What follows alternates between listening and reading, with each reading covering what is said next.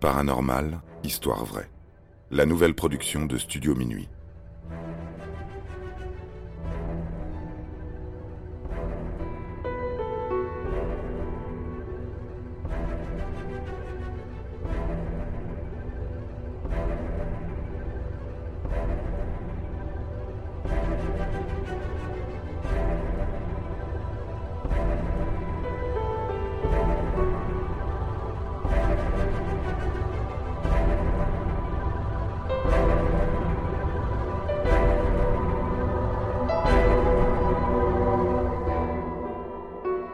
L'énigme des treize crânes de cristal.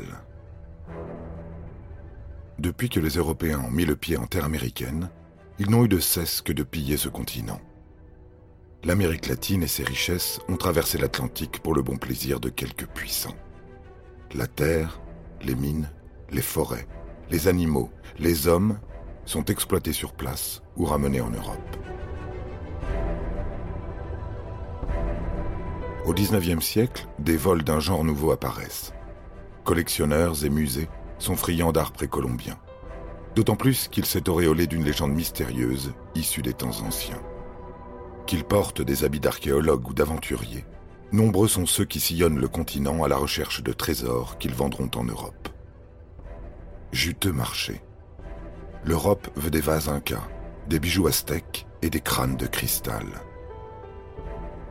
eh bien elle en aura, avec une légende en plus.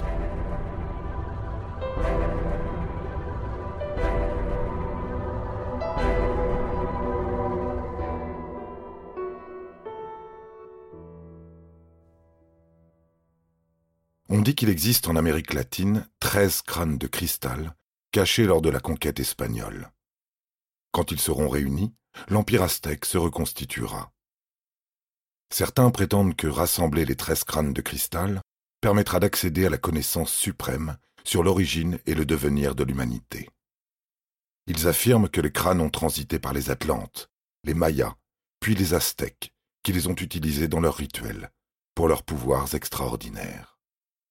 De fait, ces crânes peuvent non seulement parler et chanter, mais ils sont dépositaires d'informations capitales, enregistrées dans le cristal, comme dans la mémoire d'un ordinateur.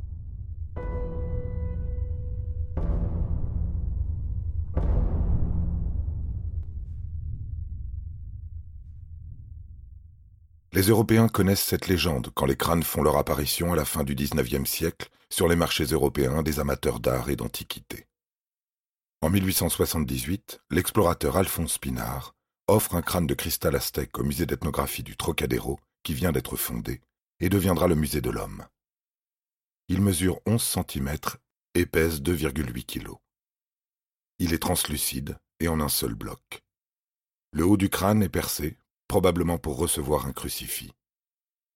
On estime alors que ce chef-d'œuvre de l'art aztèque représente le dieu de la mort, Mictlantecutli.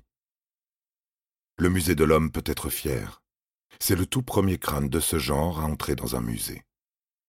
En 1890, Eugène Boban, retenez ce nom, essaye de vendre sans succès un crâne de cristal à la Smithsonian Institution de Washington.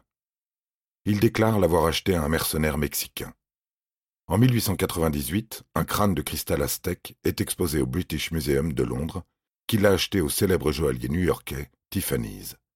Il l'avait lui-même acheté à Eugène Boban, qui avait donc finalement trouvé preneur. Des analyses récentes ont dévoilé que les crânes du musée de l'homme et celui du British Museum étaient des faux, fabriqués au XIXe siècle en Allemagne, à partir de quartz brésilien. Ils sont passés entre les mains de l'antiquaire français Eugène Boban. Beaucoup de pièces précolombiennes vendues en France dans la deuxième moitié du XIXe siècle ont transité par lui. Ainsi, en 1875, Boban a vendu près de 2000 objets, dont un crâne de cristal, à l'explorateur Alphonse Pinard, qui décéda en 1878 au musée d'ethnographie du Trocadéro pour son ouverture. Le crâne est ensuite passé au musée du Quai Branly, où il se trouve toujours, mais n'est plus exposé. Celui du British Museum est aujourd'hui présenté avec ce texte. Ce crâne de cristal date de la fin du XIXe siècle. Il était auparavant considéré comme aztèque, mais de récentes recherches prouvent qu'il est d'origine européenne. Selon les recherches effectuées par un graveur allemand, les mystérieux crânes ont été fabriqués près de Idar Oberstein, village qui se trouve à quelques kilomètres des mines de Idar Steinkaulenberg.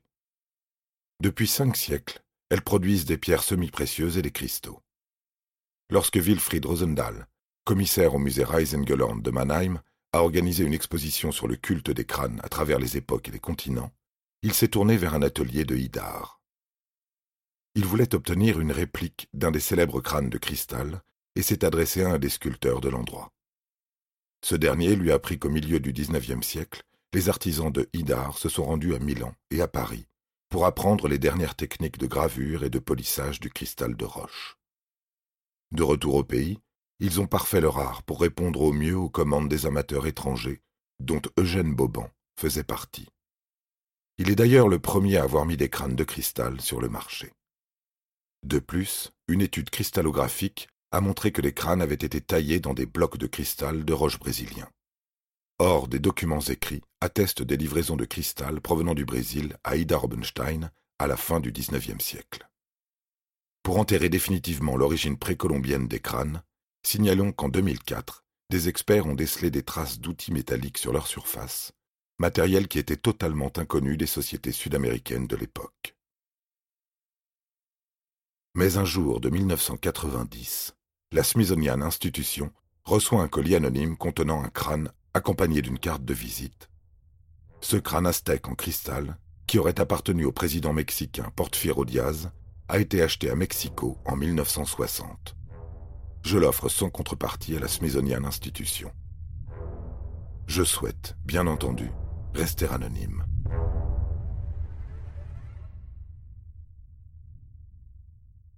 Diaz vécut entre 1830 et 1915. Cet exemplaire est le plus grand des crânes connus. Il mesure 25 cm de haut et pèse 14 kg. Il est translucide et trouble. Il a été soumis à diverses expertises scientifiques qui ont détecté, au moyen d'un microscope électronique, des traces de disques de cuivre ou d'acier ayant permis de polir ce crâne. Des particules de carborundum ont également été trouvées grâce à une analyse au rayon X. Or, le carborundum est un abrasif de synthèse relativement récent, puisqu'il n'a été inventé qu'en 1893 par le chimiste américain Edward Goodrich Exxon. Ce crâne n'est donc pas d'origine précolombienne non plus. Appartenait-il aussi à Eugène Boban C'est possible, puisqu'il n'est mort qu'en 1908.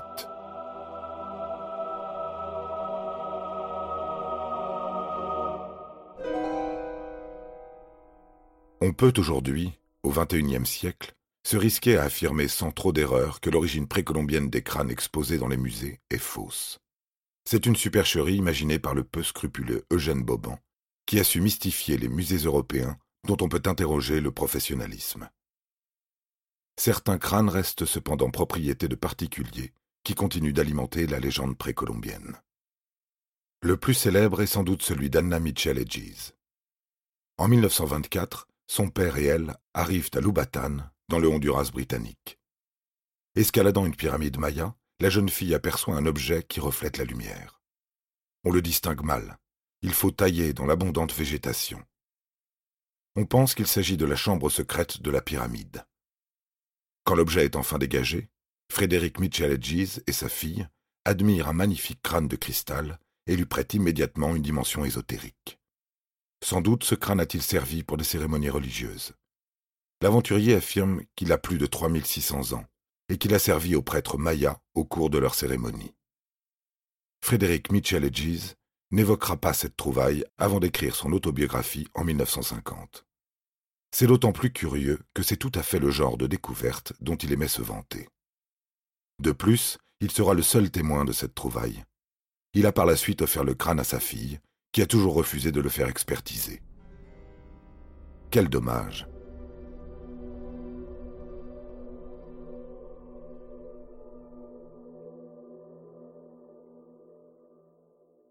Nick Nocerino fonde en 1955 la Société internationale des crânes de cristal afin de rechercher et d'étudier tous les crânes de cristal existants sur la planète.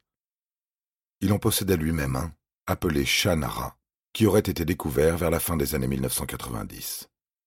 Bien que décédé en 2004, Nocerino reste l'autorité en matière de crâne de cristal.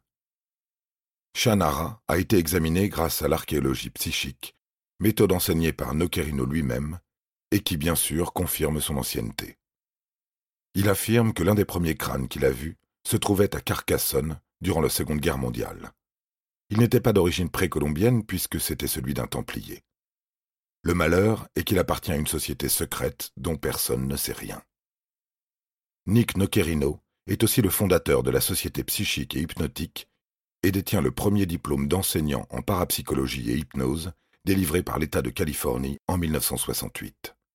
Il a donc enseigné, entre autres, la psychométrie, la lecture d'aura, la médiumnité, la guérison magnétique, la magie élémentaire, le chamanisme, et fait des adeptes.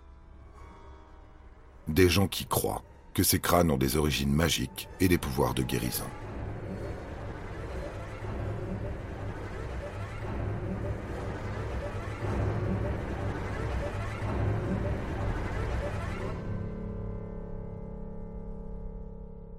Ainsi, Norbuchen, de son vrai nom Charles Vernon Alexander, qui se dit guérisseur, affirme avoir rencontré des prêtres mexicains pratiquant d'anciens rites mayas. L'un d'eux lui aurait offert un crâne de cristal, surnommé Max, découvert dans les années 1920 dans une tombe au Guatemala. En 1973, Carl et Johan Parks consultent ce puissant guérisseur de la secte tibétaine des Chapeaux Rouges pour leur fille Diana, atteinte d'un cancer des os. Ils affirment que grâce à Max, Diana connut une rémission de trois ans. On dit qu'Heinrich Himmler, le redouté chef des SS, possédait un crâne de cristal pesant 9,2 kg. On dit aussi qu'en 1959, alors que les Chinois envahissent le Tibet, quelques moines tibétains emportèrent avec eux, dans la clandestinité, un crâne de cristal nommé Amar. Ils ne veulent pas qu'il tombe entre les mains de leurs oppresseurs.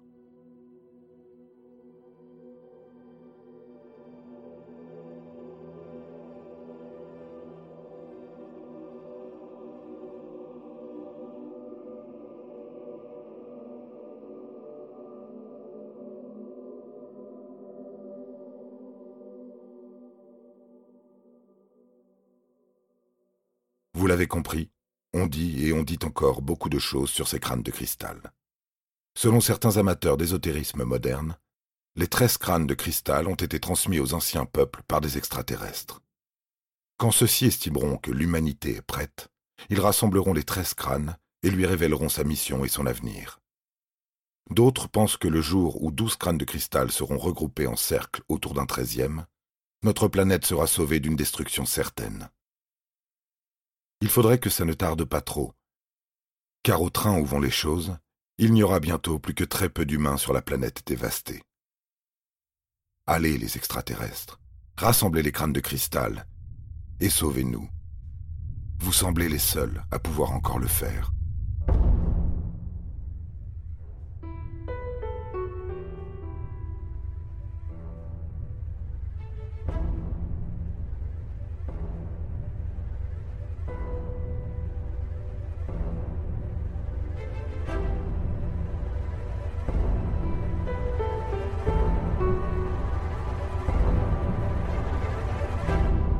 Paranormal, histoire vraie. La nouvelle production de Studio Minuit. Interprétation Florent Houlier. Production John Mack et Romain Landsberg. Écriture Sandrine Brugot. Montage Philippe Despiraux. Musique composée par David Rampillon.